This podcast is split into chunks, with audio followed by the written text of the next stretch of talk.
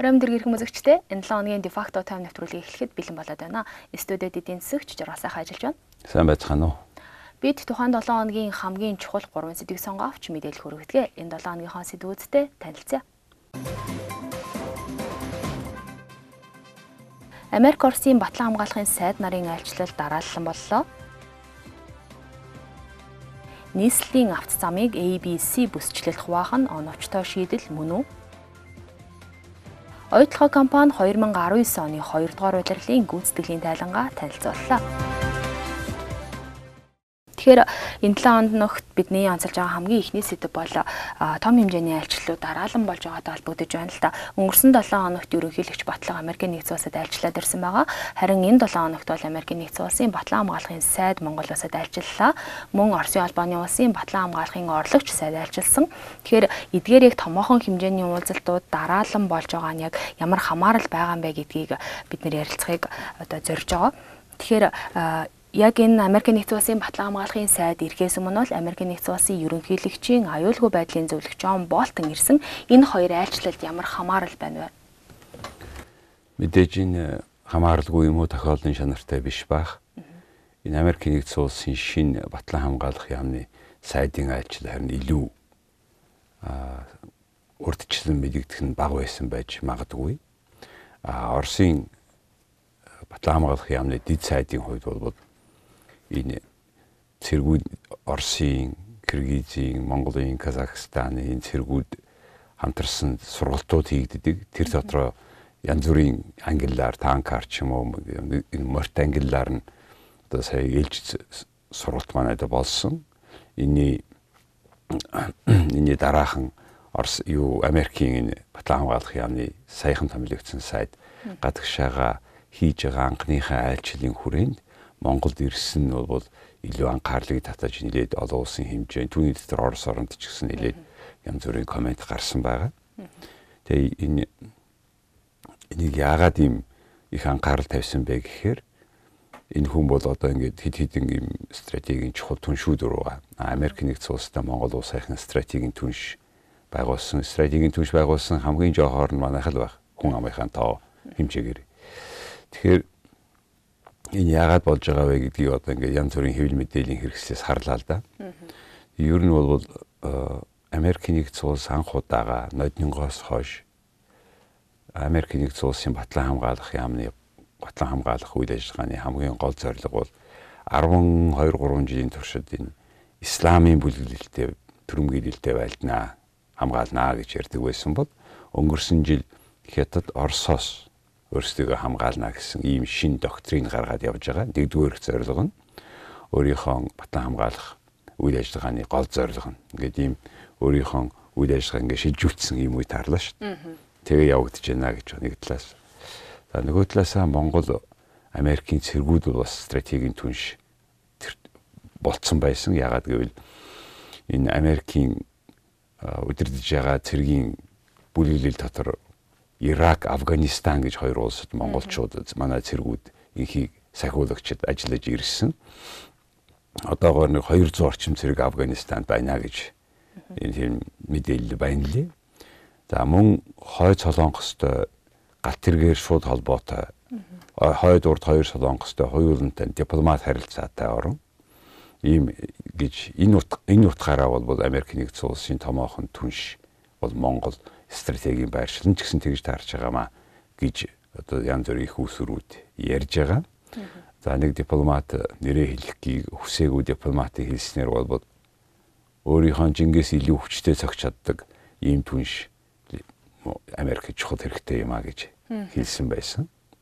Ийм л үйл ажиллагаа ийм том хоёр чухал айлчлал боллоо. За айлчлалын үеэр тэр тийм бэлэг тэмдгийн чанартай тэр хүнд Монгол морь өгсөн, тэрийг маршал гэж нэрлсэн гэх мэтэр ийм үнэхээр ийм батлан хамгаалах үйл ажиллагаа ч гэсэн хүмүүсийн хоорондох харилцаа энэ тал дээр их тийм хужирын нилээд тааруулсан ийм арга хэмжээ болчлоо гэж харж байгаа. Тэгэхээр Оросын албаны улсын батлан хамгаалахын орлогч сайд нь ирсэн. Тэгэхээр яг энэ энэ талын уулзалт нь ямар ач холбогдолтой байсан бэ? Түрүүний цэргийн сургалтуудаас гадна. Тий, цэргийн сургалтаас гадна Монгол улс бол энэ хойд хоёр хөрштэй байгуул яг адилхан харилцаанд байна. Гурав дахь хөршүүтэйгээ байна. Бүгдээр нь тэн зөвхөн инг тайван хамтын ажиллагааны талаар ажиллана гэдэг өөрийнхөө гол стратегид баримт бичгүүдэд тусгацсан орон. Тэгээ тэр хүрээндээ бас ахаал цэргийн сургалтуудаа уд хийж байгаа хамтарч нийлж хийдэг. Тэгээ энэ удаадаа тэр морин цэргийн буюу Монгол мориор энэ дөрөв дөрвөн хөрш орнууд хоорондоо ийм цэргийн олон хоногийн бэлтгэл сургалт 10-т олон улсын морин цэргийн анх дугаар уралдааны хийгсэн. Тэр нэг сонирн байсан мэдээж. Аа тэгээд энэ хуралдаанд одоо их амжилт сайн боллоо гэж энэ хурандаа генерал Оросын Батлан хамгаалах яамны дэд сайд Фомин тэгж хэлсэн байлээ. За манайх бол манай зүгээс манай дэд сайд хүлээж авсан Дулам Дорж гэдэг хүн Армейский игры 2019 гэсэн хүрээнд танкийн батальон танкийн биатлон, мэрэгэн будагчийн зааг, инженерийн томьёолол, хээрийн гал тогоо гэсэн төрлүүдээсээ гадна одоо дээр хийсэн 10-т олон улсын морин цэргийн анх дугаар уралдааныг монголчууд оролцоо зохион байгуулсан. Тэгээ энэ бүхнийг тэмдэглэж хэлсэн л дээ.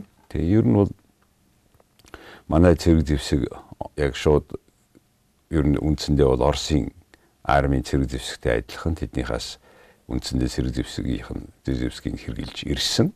Тэгээ одоо ч гэсэн тэд нар тийм тусламж үзүүлнэ гэж ярьж байгаа. Ийм хэмжээнд ийм нөхцөл байдалд энэ хоёр улсын ийм хоёр том хоёр том их гүрний хоёр батлан хамгаалах яамны гол шийдвэрийг гаргадаг хүмүүс Монголд ирсэн. Тэгэхээр Оросын зарим мэдээллийн сайтуудаар бол Америкийн батлан хамгаалахын сайд ирж байгаа зорилго нь Америкчууд Монголд пуужингаа байршуулж магадгүй гэсэн мэдээллүүд нэлээх явж байна л да. Энэ хэр үндэслэлтэй мэдээлэл вэ? За тэгэхээр тийм байлээ. Зөндөө олон вебсайтууд дээр, телевизүүд дээр ийм ярьсах, ийм мэдээ мэдээлэл дүгнэлтүүд явсан байна лээ. А тэд нар юу гэж хэлж байгаа гэхээр энэ Эспер гэж сайд гармагцаа бид хятадтай ойрхон Орос хятадтай ойрхон э, газар аль болохоор дундад зайны баг дундад зайны э, цүмийн зэвсэг зөөгч пуужингуудаа байрлуулна гэж хэлсэн. За энэ тэгээд яг аль орон юм бэ гэдэг асуултыг орон болго асууж байгаа. Ягаад гэвэл тэр орныг мэдмэгцээ Оросын хятадын ялангуяа Оросын э, яг адилхан пүүжин яг тэр орон руу харваад яг харуухаар бэлдэж тавина. Ягаад гэвэл энэ их учиртай гэрээ ер нь энэ ойр дунд болон ойрын зайны тэр чинь 500-аас 500 км-ээс 5000 км-ийн радиуст буудаж чаддаг газарт байрлуулсан пуужингуудаа тэгж хилээд байгаа юм байна лээ. Энэ пуужингаа хорио гэд хоёр улс гэрээ байгуулсан байсан. Орос, Америк хоёр. Тэрний үр дүнд маш олон пуужин эднэр харилцсан, устгасан хүчин чадлыг одоо ингээ алга болгосон. Тэгсэн чинь Оросуудыг одоо энэ тэр гэрээгээ зөрчөөд өөр нэртэйгээр тийм пуужин ашиглаж хийж ашиглаад цэргийнхаа хүчинд нийлүүлж байна гэж Америкт үзэж байгаа. Ингээд өнгөрсөн оны 8 сард ноён Трамп бид энэ гэрээгээс гарлаа шүү гэж зарлсан. Яг гэвэл танах зөрчсөн. Тэм учраас бид ихлээд өөрсөө нэг талаасаа гарж ийна гэж мэдгдсэн а энийг бол үндэслэлгүй гэж Оросын талууд хэлсэн. За ямар ч байлаа гэсэн хүйтэн дайны дуусгасан нэлээд том бэлэг тэмдэг нь бол энэ 5000 хүртэлх километр дотор цүмийн зэвсэг зөөх пуужинга зогсоосон байсныг харамсалтай нь энэ хоёр улс а хоёулаа болж байна. Ялангуяа Америк өөрөө бий боллоо гэж хэлсэн. Мөн Аляскт ийм пуужинга байрлуулж байрлуулнаа байрлууллаа гэж бүр хэлсэн шүү. Тэгэхээр ийм нөхцөл байдалд мэдээж тэр хүмүүс нэг иймэрхүү үндсэл хайгаад ялангуяа Монгол шиг Оросын зарим сэтгүүлчд бол Монгол жоохон хатрагсаар учраас ер нь голдуу эдийн засгийнх нь хүч чадлаад агаад хүч эдийн засгийн Америк эдийн засгийн ямар нэг юмыг татах гэдэг зөвшөөрсөөс ер нь буцахгүй судалгасан маягтай мэдээлэл байна лээ. Гэтэ тэр энэ ярьж байгаа бүх хүмүүс нэг юм мэдэхгүй байна. Энэ юу вэ гэхээр Монгол улс 1992 онд энэ цөмийн зэвсгээс ангид бүс болно гэд 1992 онд засгийн газар тунхагласан. 2000 онд улсын хурлын тогтоол гараад энийг нь албан ёсоор баталсан. Монголын нутаг дэвсгэр тухайлбал агаар, газар, усаар цөмийн зэвсэг тээвэрлэх болон байрлуулахыг хориглоо зогсохгүй цэрэг зэвсгээр хөөцөлдөхөө болох стратегийг батална гэд ийм заасан байгаа. Тэгэхээр Монгол улсын нутаг дээр энэ цөмийн зэвсэгтэй холбоотой альва нэгэн зэвсэг ирэхгүй байрлуулахгүй харин ч одоо манай энэ цүмийн манай урд хой талд хоёр цүмийн зэвсэгтэй орон байгаа. Ойрхон ойрхон манай нут газар нутаг руу харьцангуй ойрхон газар туршилтууд хийж ирсэн. Тэгээ энэ бүхнээсээ хамаарат ер нь манай шиг жоох орны цөмийн зэвсгээ нэг одоо манай өртөхгүй байх юм бүх юмыг энэ орнуудаас хамгаалж өгөөч, баталгаажуулж өгөөч гэсэн манайх гадаад бодлого дээрээ гаргаад тэр нь юу оны хэмжээнд олон улс нүүбийн хэмжээнд дэмжигдээд явж байгаа. Тэгээ энэ бүхнийг мэдэхгүй хүмүүсийн л яриа юм аа. Ягаад гэвэл Монгол улс энэ бүх ингэж зарлж хилж хилчээд аль нэг айлын аль нэг хөршууга чиглэсэн хэрвээ пуучин өөртөө аваа суугаад байх тийм үндэсгүй яриа байхгүй. Монголчууд баг хөгжилтэй нүнэн. Гэхдээ бас тиймч тийм хачин юм хийх хүмүүс бас биш гэдгийг нодор Орсын хүмүүс хэзээ нэгэн зөвхөн ойлгох байх гэд найдаж байна. За баярлалаа. Тэгэхээр бидний онцолж байгаа хоёр дахь сэдэв бол нийслэлийн удирдлагууд бол Улаанбаатар хотын замын дүүжирлийг бууруулах арга нь нийслэлийн авто замыг ABC гэсэн гурван бүсчлэлд хуваая. Тэгээд тухайн бүсчлэлд ийм машин явуул, ийм машин явуулахгүй бай. Бүх зогсоолуудыг төлбөртэй болгоё гэдэг ч юм уу ийм яг ийм шийдлийг бол гаргацсан явж байгаа. Гэхдээ 8 дугаар сарын 15 хүртэл бол яг иргэдээс санал аваад иргэд энийг хүлээн зөвшөөрөх нь үгүй гэдэг дээр явж байгаа л да. Эцсийн шийдвэр хараахан гараагүй хизээ эргэж ижиглэх нь тодорхойг байгаа. Тэгэхээр энэ шийдлийг та ерөнхийдөө оновчтой шийдвэр гэж харж байгаа бай. За ямар нэг хэмжээгээр шийдвэр хэрэгтэй нь ойлгомжтой тийм ойлгоогүй хүмүүс машиндаа өдөрт нэг цаг суугаагүй байна гэсэн үг. А тийм хүн баг байхгүй болсон. Тэгэхээр энийг шийдэхийг оролдож байгаа нэг хэлбэр нь энэ санал болгоод явж байгаа шийдвэр нь гараагүй. Гэхдээ энэний энэ чиглэлээр үүнтэй төсөөтэй ямарваа нэгэн шийдвэр ихний ээлжинд гарч ил таарна. Ягаад гэвэл бүгдээрээ машиндаа суугаад тас суугаад ах өдөржин. А эсвэл бол бас зарим ч гэсэн явж явах уу гэдэг ийм сонголтоо монголчуудын Улаанбаатарчуудын өмнө одоо хүрээд ирсэн байгаа. Тэгээ энэ бас энэ хөдөлгөөнөөсөө гадна паркинг тий машина зогсоол байгаа. Энэ зогсоолыг одоо ер нь бол юм л дээ. Явж явж эдийн засгийн бүх асуудал бол зах зээл шийддэг. Улс төрийн бүх асуудлыг ардчлалаар шийддэг. Энэ хоёр өөр зарчим дээр явдаг. Тэгээ зах зээлээр шийдсэн нь л ашигтай байдаг. Өөр ямарваа нэгэн захир гадалтай холбоотой юм хүчилсэн энэ арга хэмжээнд урт хугацаанд явдаг. Явж явж зах зээл. Зах зээл бол мөнгө. Тэг яа. Мөнгө болвол тэгэл хамгийн зөв хэмжигдэх хүн болж хувирдаг хамгийн сүүлдээ. Хотын төвд байгаа паркингууд үнэтэй байх хэрэгтэй мэдээ зогсоолууд. А тэнд тэр удах тусмаа 2 цаг болоо солино гэж тэр шиг худлаа юм байхгүй. Харин удах тусмаа тэр хүмүүс илүү мөнгө төлдөг байх хэрэгтэй. А түүнээсээ гадна хамгийн гол асуудал бол Монгол улс энэ машин олдохоосоо гадна буруу зөв хүрд нь холилдсонд л хамаагүй учир байгаа. Тийм эрүүлний асуудал. Тий. А гэтэл Монгол улс бол баруун гарын дүрмтэй.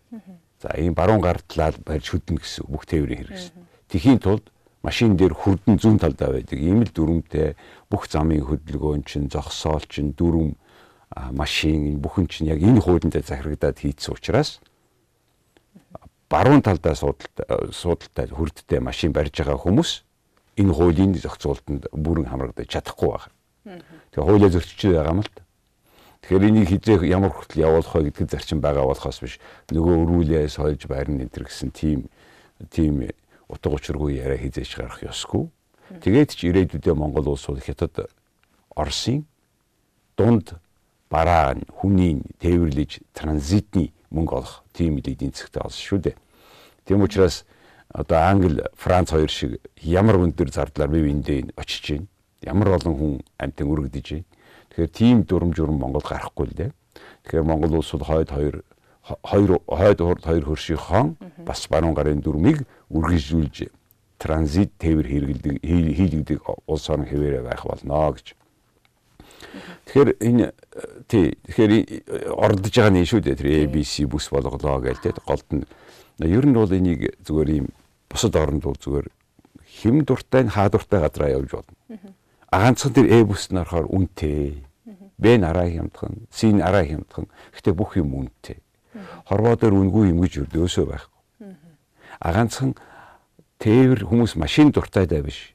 Машинаас өөрөө ажилдаа явах аргагүй байгаа учраас ингэж байгаа шүү дээ. Тийм учраас нийтийнхаа нийтийн тээврээ өөр болгох хэрэгтэй гэсэн үг. За одоохондоо бол яг дугаарын хязгаарлалт нь үйлчлэх байх өөр сонголт ч байхгүй. 9 сарын 1 болно. Ахаад нөгөө тэгс сондгоогоороо бас хэмжээ юу нэвтрүүлдэг тэр үгээр нь бас явж л таарна. За иймэрхүү үйл ажиллагаанууд тэр хүссэн хүсээгүй явагдаж таарна. Гэхдээ одоо ABC бүс болгочоод тэр янз бүрийн маш оруулахгүйгээд нэг тэрийг техникийн хувьд шийдэх боломжгүй. Энийг зөвхөн технологиор шийднэ. Гэхдээ технологиор шийдэж бүх оронд болоод байгаа юмыг заавал техникээр тэгж муухарлаад монхоглаад шаардлага байхгүй л дээ. Зүгээр бүх машин орж болно. Ганц өндөр үнэтэй гэдгийг мэдэх хэрэг. Тэрийг автоматар тэр машины эзэнд нь очиод дансна төлбөр нь очичноо гэж. Одоо бол нийслэлийн удирдлагуудын гаргаад байгаа шийдэл дээр а A бүс рүү ч юм уу орон нутгийн иргэдийг орон нутгийн автомашиныг бол явуулахгүй гэсэн одоо тийм яриа гарч илээ тий. Тэр айгуу сони. Тэр хүмүүс яаж Улаанбаатар хотод орж ирээд ажил амьдралаа амжуулах вэ те нийтийн тээвэр нь ямар нэгэн байдлаар хөгжөөгөө яах вэ тэр хүмүүс гэдэг асуудал байна л да ялгуурлаад байгаа юм. Гэхдээ нэгдүгээрт биш те жишээлбэл би ойлгохдоо жишээлбэл Сүхбаатар аймагт байгаа хүмүүсийн ихэнх машин Улаанбаатарын дугаартай юм. Улаанбаатар орж ирэхин хувь чөлөөтэй замдаа. Бусад аймагуд ч гэсэн тэгж л байгаа шүү. Тэгэхээр асуудал бол хаанхын дугаартай дэв биш. Монгол улсын машин бол Монгол улсын машин хаан дортой яв. Тэгээд тэрийг хот хөдөөгөөр нь ялах бүр боломж байхгүй. Зүгээр л хотын төв рүү орохоор илүү мөнгө төлдөг болох ийм хэмжээний шийдвэр байгаа. Түрүү би ярьсан. Улс төр бол ардчилсан зарчимдээ суурилдаг. Эдийн засаг бол зах зээлийн зарчимдээр суурилдаг. Холилд бол бантан болдог. Тэрийг альч талаас нь шийдэж болдоггүй. Жишээлбэл Сингапур улсад яг л төдөө машин байна гэсэн хуультай байдаг юм бэл. Тэгээ тэр тэр нэвж машин авдаггүй. А тэр байгаа машинуудынхаа зөвшөөрлийн дугаарыг 10 жилээр өгдөг. 10 жил чиний машины дугаар дуусахад ч гэсэн өөрөө ахаад тухайн үеийнх нь хүмүүстэй үн хаялцж авдаг. Жилээс жилд машин үнэтэй болоод идэг. Сингапурт 100 мянган долларын машин авахаар 200 мянган доллар болт юм байдаг нийт төлбөр нь. Тэгээ манай хүсэн хүсээгүй ийм аль нэг хязгаарлалт руу заавал явж л таарна. Агуул бүгдээрээ машинтаа суугаад тэр тэнд амьдрчил амьдрах болчиход байгаа. Одоо тийм л болчиход байгаа. Тийм тийм учраас хамгийн шудраг зарчмын хураамжийн зарчим хаал гэж. Аха. Тэгэхээр яг бас яг энэ Улаанбаатар хотын төвчрлийг шийдэх өөр нэг арга нь яг нийтийн тээвэртэйгээ илүү холбоотой эсвэл автомашины импортын хязгаарлалт гэдэг ч юм уу энэ асуудлууд дээр яагаад нийслэлийн удирдлагууд илүү анхаарахгүй байна вэ? Одоо хавд анхаарад одоо хамгийн түрүүн шийдэх арга нь болж чадахгүй байгаа юм. Ер нь бол чи Бангкок, Жакарта гэдэг энэ том том хотуудад гурван маягаар шийдсэн байгаа. Нэгдүгээрт илүү нийтийн тээврийг хөгжүүлсэн байна. За тэр дотроо ийм Бангкокт чи ийм Air Train гэдэг байна. Ийм өндөр шон дээр тавьсан нарийнхан төмөр замаар Сиднейд бас тийм байгаа. Ингээд хоёр машин ингээд зүр дахиад байгаа. Тэр зөндөө асуудлыг шийддэг юм байлээ. За нэгдүгээр ер нь бол энэ нийтийн тээврийг хөгжүүлэх. Нийтийн тээврийг хөгжүүлэхдээ замаа дагаж хөгжүүлдэг, хөгжлөө дагаж замаа тавьдаг ийм л зарчмаар явд юм байлээ. Хоёрдугаар компаниуд бүх үйл ажиллагаа явуулж байгаа байгууллагууд нь ажлын цагийн уян хатан зарчим баримталдаг. Тэгээ одоо ялангуяа онлайн гэрээс ажиллаж байгаа хүмүүс тэр боломжийг маш их өгдөг. За тэгээд бүх байгууллага бүх цагт ажиллахын эхэлдэг. Зарим нь маш өгдөө эхлээд эрт дуусчдаг, зарим нь орой эхлээд орой дуусчдаг. За гурав дахь шийдэх ёстой асуудал бол өөр хотыг хөгжүүлэх, дагуул хотыг хөгжүүлэх. Жишээлбэл Марк Джефферсон гэж географийн хүн бүр 30-аад онд биччихсэн юм байли. Том хот гэдэг бол анхдагч хот гэдэг бол дараагийнхаа том хотоос баг хоёр дахин их байх ёстой гэж. Тэгжээ ийм пропорц баригдаж ээж энэ хотын тээвэр нь төгжигдэхгүй гэж ярьсан юм байлээ. Гэтэл одоо Улаанбаатар хот дараагийнхан хотоос за дархан 200 мянган хүнтэй гэж бодъё. Энэ чинь 1500 хүнтэй. Сая 500 мянган хүнтэй. 7 дахин том болцсон. Тэгэхээр өрсөлдөгч хотуудыг бий болгох, дархныг хөгжүүлэх, дараа нь эрдэнтийг хөгжүүлэх, өөр урагшаага одоо хам богд том хот болох байх. Чойр гих мэтэр ингэж өөр хотуудыг хөгжүүлэх, тэнд ажиллах, амьдрах боломж бүрдүүлэх, тэнд ямарваа нэгэн тийм төрөлдсөн онцлогтой эсвэл үйлдвэрлэлээ ч юм уу ийм маягийн юмыг томоор бодох хэрэгтэй байна. Яг хаа дагвар хот гэж ойр зүрийн хот барих ярьж байгаа. Тий. Ярьж л байгаа зарим майдэргээ хот бий болж байгаа. Тий. Тэгэхээр ер нь бол хотуудыг тэгээд хувийн хот энэ төр байгуулсан байгаа шүү дээ. Манай дээр. Ер нь бол энэ ер нь бол хувьд хот байх ердөөсөө муу биш. Харин ч илүү менежмент нь сайн байдаг энэ бүхнийг тооцож арай томоор харж шийдэх хэрэгтэй байна. Томоор 10 жилийн дараа 20 жилийн дараа хүрэх ч гэсэн одооноос харж байвал амьдрал ажиллаад төлөвлөхөд тодорхой болно. За тэгэхээр бидний онцолж байгаа 3 дахь сэдэв бол ойлгоо компани 2019 оны 2 дугаар улирлын гүйцэтгэлэнгийн гүйцэтгэлийнхээ тайланг гаргасан байгаа олон нийтэд танилцуулсан. Яг ойлгоо ойлгоон гүний уурхаан одоо төслийн төсвөнд хэтрээд хугацаа нь одоо хоошилж байгаа гэсэн мэдээлэл гараад удаагүй байна л да. Тэгээ үүний дараа бол энэ 7 хоногт ойлгоо компани тайлангаа танилцууллаа. Тэгээд мөн уурхаан удирдлагууд бол гүний уурхаатай холбоотой, мөн цахилгаан станцтай холбоотой байр сууриа илэрхийлсэн байгаа. Тэгэхээр яг энэ ойлгоо компанийн гүйцэтгэлийн тайланд ямар онцлог мэдээлэл байна вэ?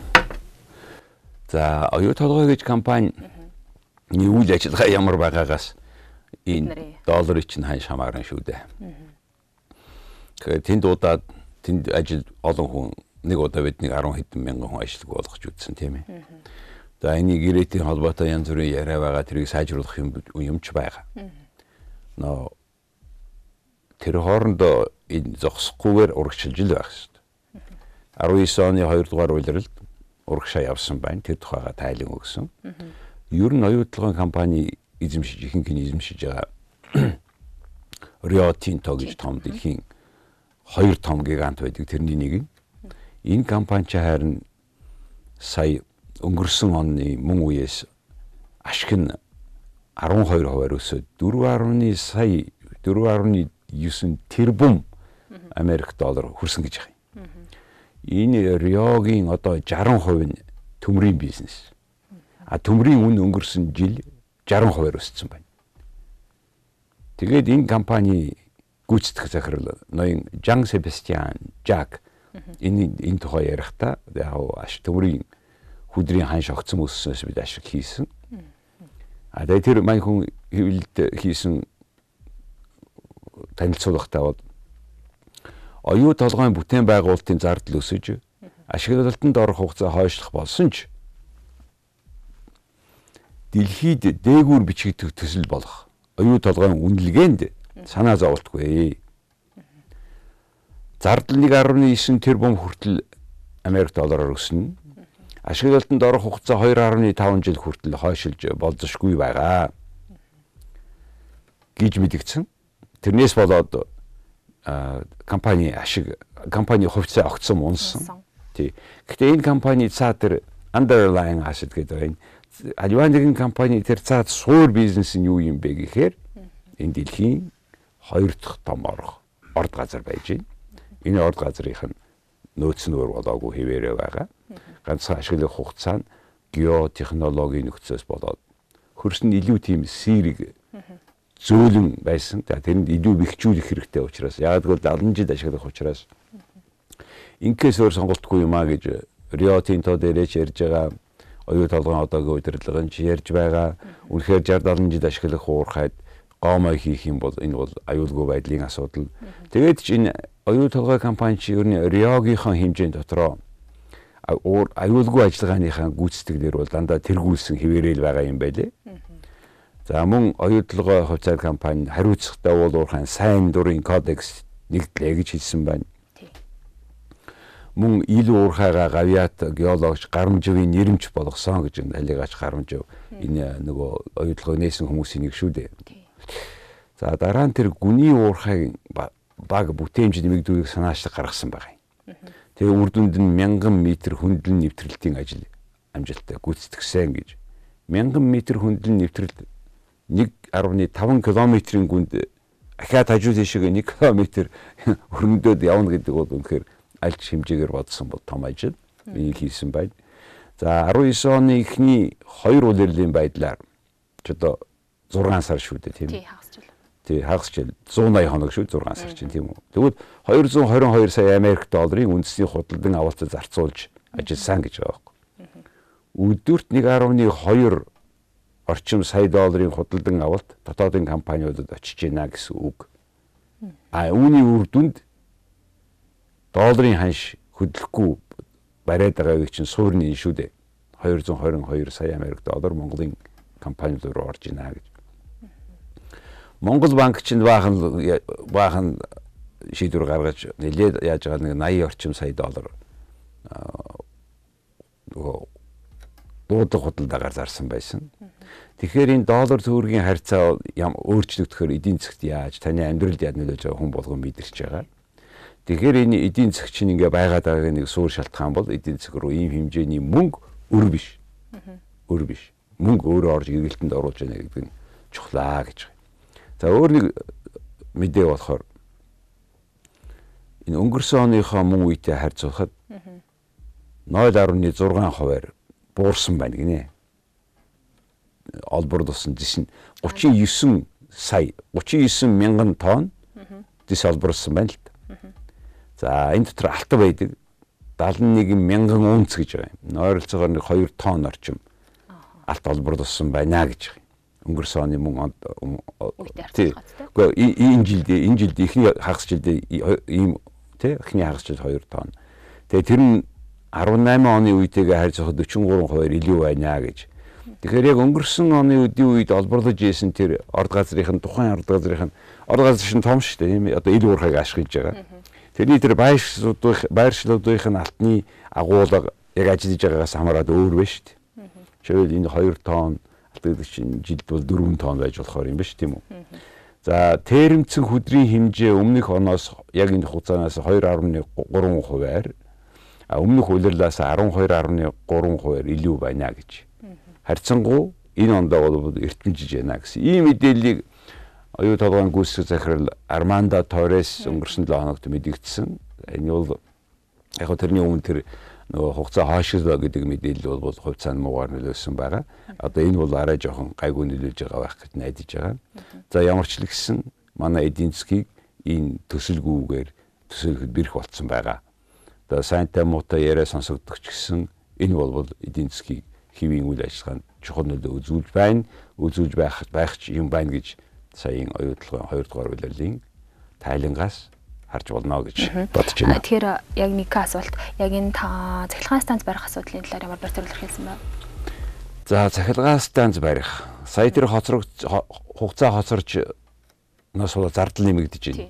Энэ бүхэн дээр оюутлогоо нэг тийм цаад нэг актив асет нь буюу цаад хөрөнгөнд байгаа учраас эдгээр бол ингээд нэмж хувьцаа гаргаад хөрөнгө босгоно гэж ойлгож байгаа өөр сонголт байхгүй. Яг 15 банкнаас зээл гэдээ авсан байгаа. Ер нь хөрөнгийг босгохдоо ийм дараалалаар энийг хөрөнгө босгох хөрөнгийн тонших дараал гэж санхүүд нэрлэдэг pecking order of money гэж. Нэгдүгээр өөрийнхөө хөрөнгийг өөрийнхөө мөнгийг ашиглана. Хоёрдугаар зээл нь, гуравдугаар хувьцаагаа зарна. Тэгэхээр зээлэх ажиллагаа бол явагдсан. Том мөнгөнөө зээлэх баталгаа автсан. Тэрийгэ зарцуулаа явж байгаа. Дараагийнх нь хувьцаагаа зарах нэ гэж аль хувьцаагаа яаж зарах юм, шинээр хувьцаа гаргах юм уу, байга байгаагаа зарах юм уу гэх мэт яриануд хувьцаа эзэмшигчний хооронд болно. Юу юм монголчууд 34% эзэмшиж байгаа тэд ярьсан гэсэн үг. Тэгэхээр нэг асуулт байгаа. Энэ дэлхийн дулаарлаас болоод нүүрсний цахилгаан станцуудыг дэлхийн 3 AAA гэж ярьдаг. Сайн 3 сайн том банкуд нүүрсний цахилгаан станцыг санхүүжүүлэх гэсэн шийдвэр гаргасан байна. Тэгээ энэс болоод бол зээлээр авч чадахгүй хөрөнгөөр хувьцаагаа зарж ижил авахаас өөр сонгогдчихгүй байх. Нэгдүгээр. Хоёрдугаар манай айгүй чухал юу гэхтэй зэрэг жилийн 200 хэдэн сая долларыг өвөр Монгол руу цахилгаан авах гэж төлөөд байгаа. Одоо энийг эвтгэн шиг болоод нанаа хурдан байгуулах тэр оюутлогоо шээ 5 толгойн хажууд байгуулъя гэж шийдсэн шүү дээ. Тэгээ тэрийг жоохон хурдах хэрэгтэй юм болоо. Энийг хурдахгүйгээр одоо яагаад удаад байгаа юм бүү мэ? Явж л юм байр юм. Сайхан уйлрал юм байхад. Тэгээд одоо энийг хизээ одоо ингээд нөгөө нөгөө улс төрчч очиж лентэ хаашхаа хүлээгээд байгаа мó одоо яагаад хурдан явмаар байгаа байхгүй. Биш мөнгө алдаад байхгүй. Ийм юм хэлмээр байна. За баярлалаа. Тэгэхээр яг энэ түрээд бол энэ 7 хоногийн дефакто тайм навтруулыг өндөрлөж байна.